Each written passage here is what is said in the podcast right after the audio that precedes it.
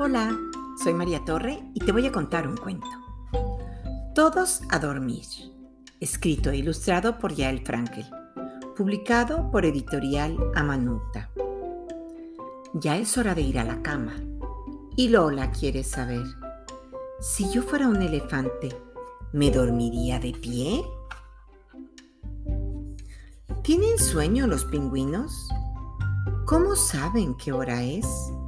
Seguro no duermen mucho. ¡Qué frío deben tener! Cuando se acerca la noche, mamá gorila descansa. El bebé da muchas vueltas y luego sube a su panza.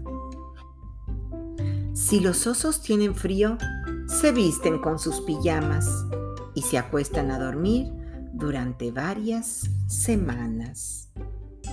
Quiero nadar bajo el agua y dormir igual que un pez, con los ojos bien abiertos y burbujas en los pies. Jirafas como resortes al suelo quieren llegar, se enroscan y desenroscan para poder descansar. Aunque parezca dormido, tengamos mucho cuidado, que el león está con hambre y con los ojos cerrados. ¿Y si fuera un oso panda, me podrías sostener? Un árbol sería mi cama. ¡Qué equilibrio hay que tener! En secreto te lo digo, aunque es hora de descansar. En vez de cerrar el libro, ¿podemos volver a empezar?